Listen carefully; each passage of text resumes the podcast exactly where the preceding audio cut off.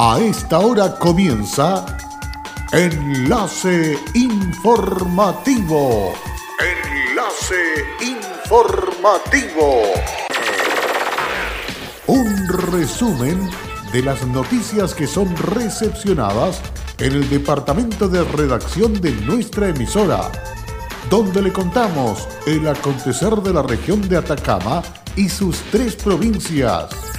Enlace informativo a través de Candelaria Radio y sus estaciones en Tierra Amarilla, Los Loros, El Valle y Caldera. Auspicia Minera King Ross, apoyando al desarrollo sustentable de Atacama.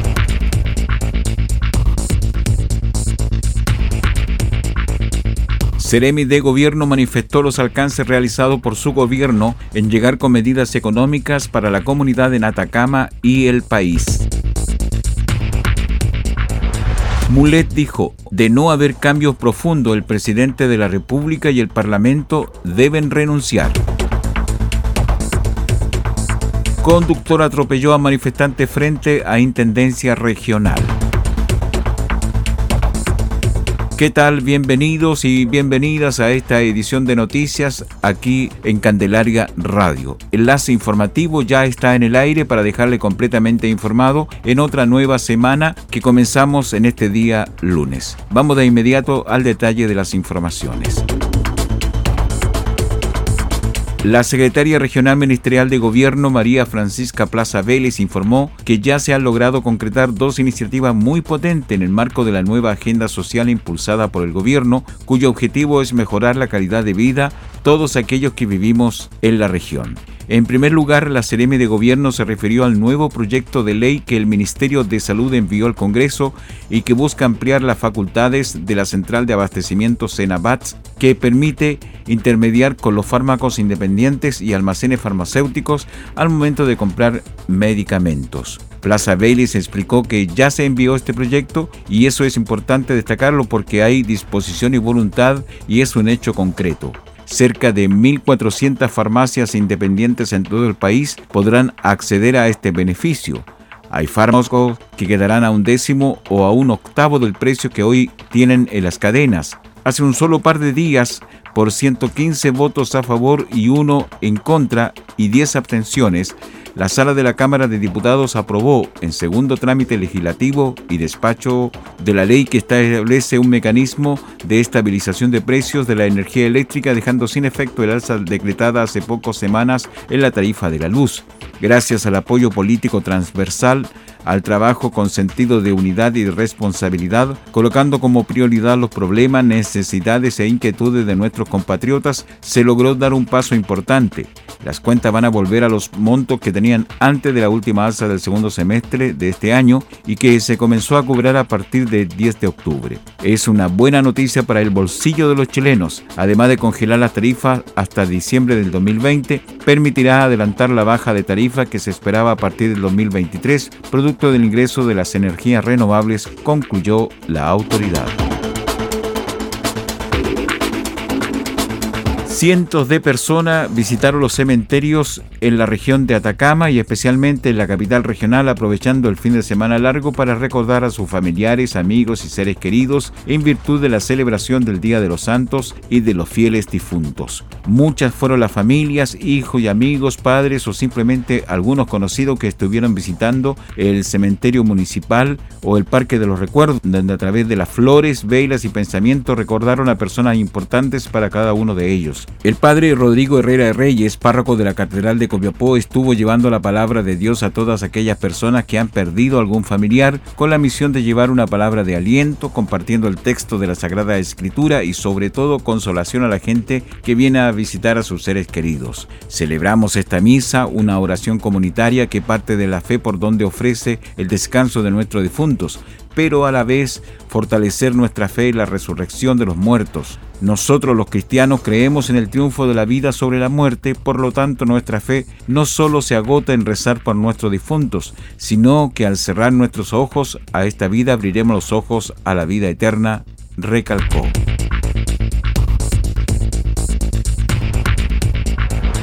En el marco de la reunión con el nuevo ministro del Interior Gonzalo Blumel, el presidente de la Federación Regionalista Verde Social Jaime Mulet insistió en su proyecto de reforma constitucional presentado hace unos días en la Cámara de Diputados y que busca dar una salida a este tsunami que nos pasó por encima a los partidos políticos y también al Ejecutivo y que plantea que de no haber cambios profundos, el presidente de la República y el Parlamento deben renunciar.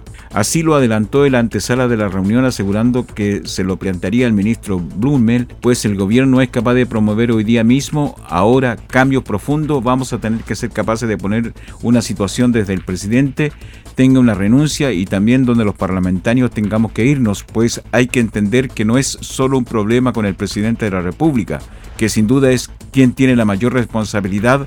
Hay que ponerse en este caso porque aquí este tsunami pasó por todos los partidos políticos y hay que hacer entender esto. En este sentido, Muller recalcó que la gente necesita saber de inmediato qué le va a llegar al jubilado una pensión decente. Las regiones necesitan saber cómo vamos a abordar los temas ambientales, cómo vamos a abordar el tema de la araucanía o las demandas territoriales. Y esas son demandas que se las hemos venido pidiendo una y otra vez al gobierno. Formar más comisiones, que al parecer es la única idea que se tiene, a juicio de los regionalistas verdes no tiene mucho sentido. Necesitamos cambios profundos y si no nos tenemos que ir. La soberanía tiene que volver al pueblo y tiene que haber nuevas elecciones con nuevas autoridades relegitimadas que son las que tienen que iniciar este nuevo proceso. En Candelaria Radio estás escuchando Enlace Informativo. Hola, soy Wilson Humberto Cortés Vargas, soy jefe de servicios generales en Kinross La Coipa. Estoy trabajando acá a los 30 años en, la gerencia de recursos humanos y en servicios generales. Ha sido un cariño y una entrega recíproco. Ha sido unos años sencillamente maravillosos. Como compañía minera, nuestro propósito es crear valor para el desarrollo de una actividad minera responsable y sustentable que refleje el respeto por el entorno natural, nuestras comunidades vecinas y nuestros colaboradores. Kinross, comprometidos con Atacama. En Candelaria Radio estamos presentando Enlace Informativo, un reporte diario de lo que ocurre en la región de Atacama y sus tres provincias. En pocos minutos usted escucha un reporte preciso de las noticias que marcan cada jornada sigamos en sintonía de Enlace Informativo.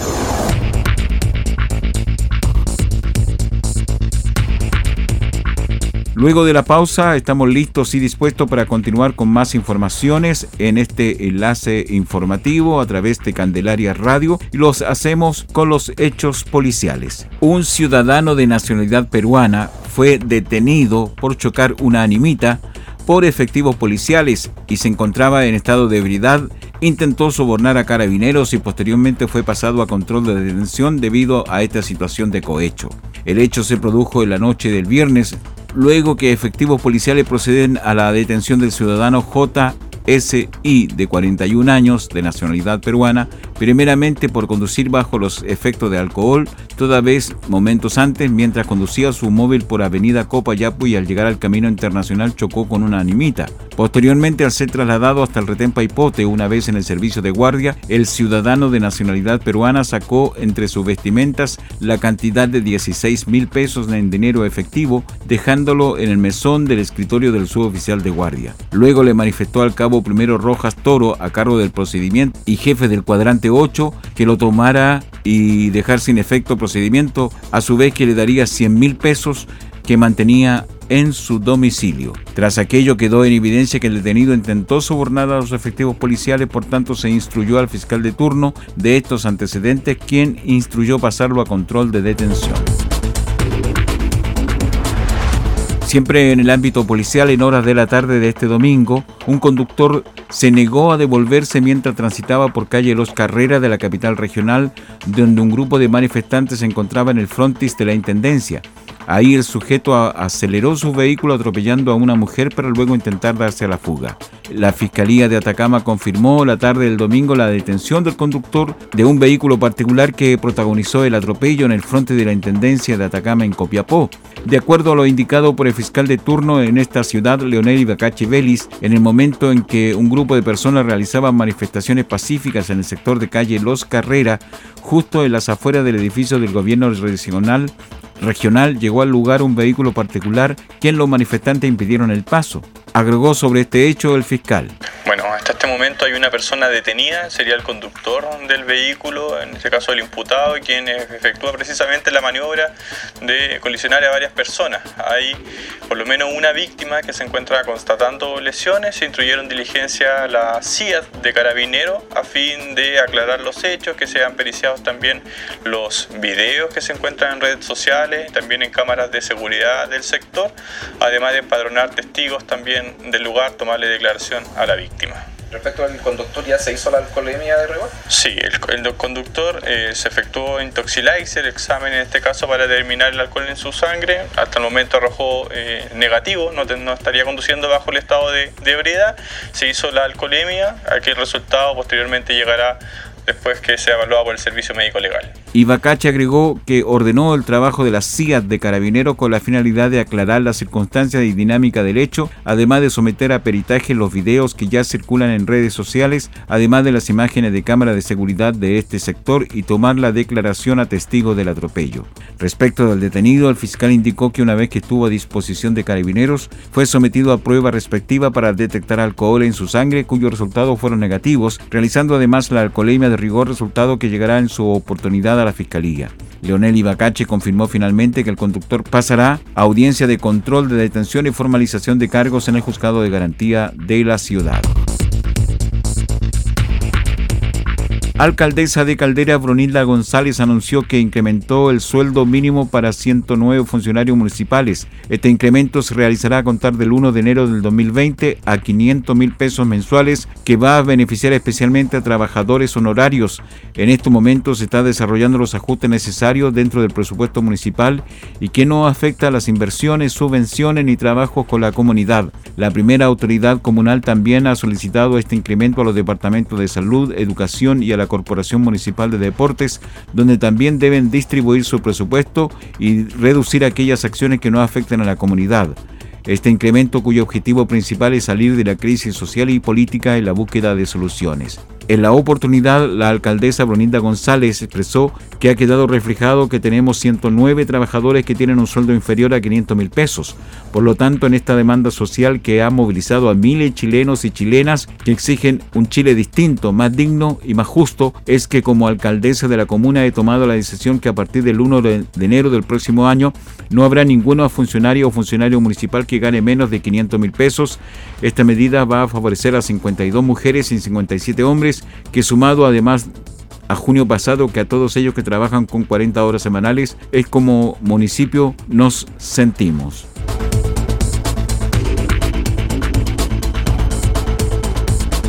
Y llegamos a la última información de esta edición de noticias aquí en Candelaria Radio.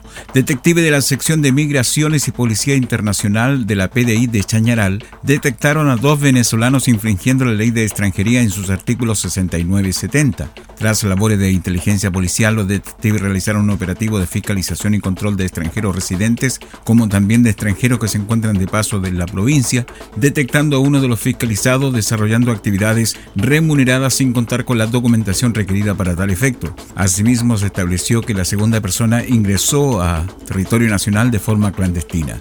Los extranjeros infractores fueron denunciados a la Intendencia Regional, donde resolverá su situación migratoria y durante el procedimiento dos chilenos fueron denunciados por infringir el artículo 74 de la ley de extranjería, que indica que no se podrá dar ocupación a extranjeros mientras no acrediten su residencia o permanencia legal en el país o que están debidamente autorizados para trabajar o habilitados para ello.